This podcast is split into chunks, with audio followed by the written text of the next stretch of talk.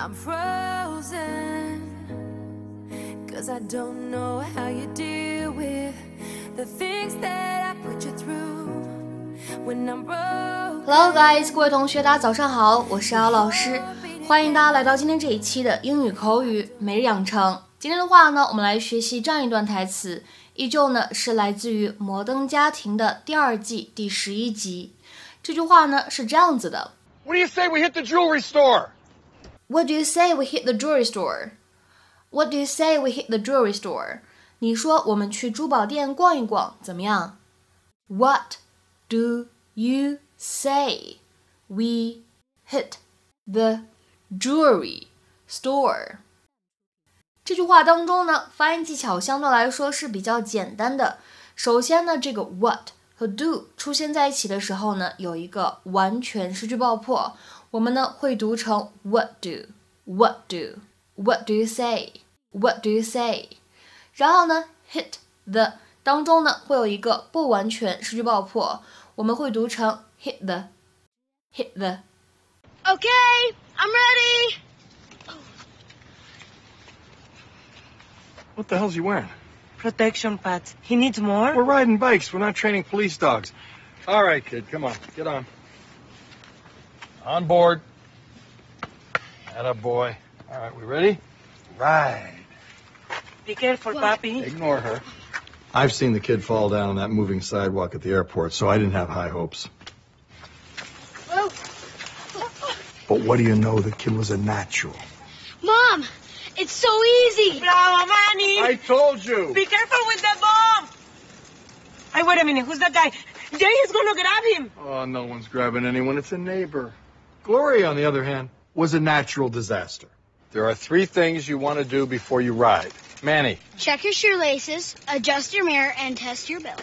Okay, shoelaces tied. The mirror is good. The bell is ringing. Okay, now what? ride. I know, no, no, Jay, don't push me. I don't want to get hurt. Trust me, I'm not going to hurt you. You're a work of art. If you get scratched, the value goes down. I'm making a joke to lighten the mood. It's not working. Let's just do this. Okay? Slowly. Jay, slowly.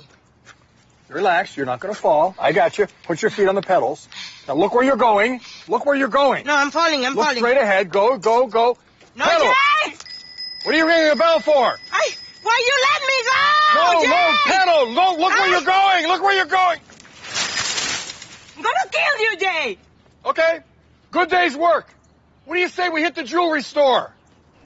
今天节目当中呢，我们来学习两个表达。第一个的话呢，叫做 lighten the mood。Trust me, I'm not going to hurt you. You're a work of art. If you get scratched, the value goes down. I'm making a joke to lighten the mood. Not working. 其实呢，这样一个短语跟我们前一段时间啊公众号当中讲过的这个 lighten up，基本的意思是一致的。大家呢可以往前翻一下，在我们公众号英语口语每日养成当中呢，第六百九十七期节目当中讲过了这样一个短语，叫做 lighten up。其实呢，在英语当中，lighten 或者呢 lighten something up，它指的是什么意思呢？它指的是 to make less sad or serious，指的是变得不那么难过，不那么严肃。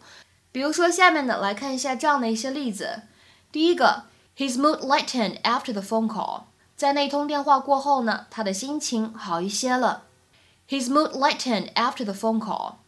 再比如说第二个例子，My mood gradually lightened。我的心情慢慢变得不那么难过了，不那么沮丧了。My mood gradually lightened。那今天节目当中呢，我们要来学习的第二个表达，大家来看一下关键句当中呢有这样的一个搭配，叫做 hit the jewelry store。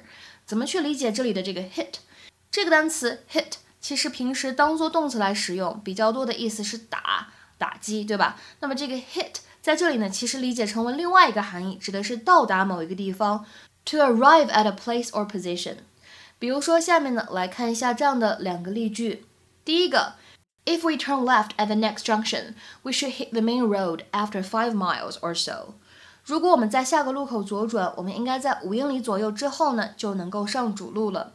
If we turn left at the next junction, we should hit the main road after five miles or so。 再比如说第二个例子，It should be about six o'clock when we hit Birmingham。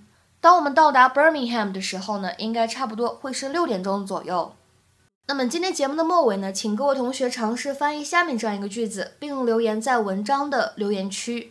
如果你一直朝着这个方向走，你最终呢会走到海边。如果你一直朝着这个方向走，你最终呢会走到海边。这样一个句子应该如何来翻译呢？期待各位同学的踊跃留言。我们今天节目呢就先讲到这里，See you。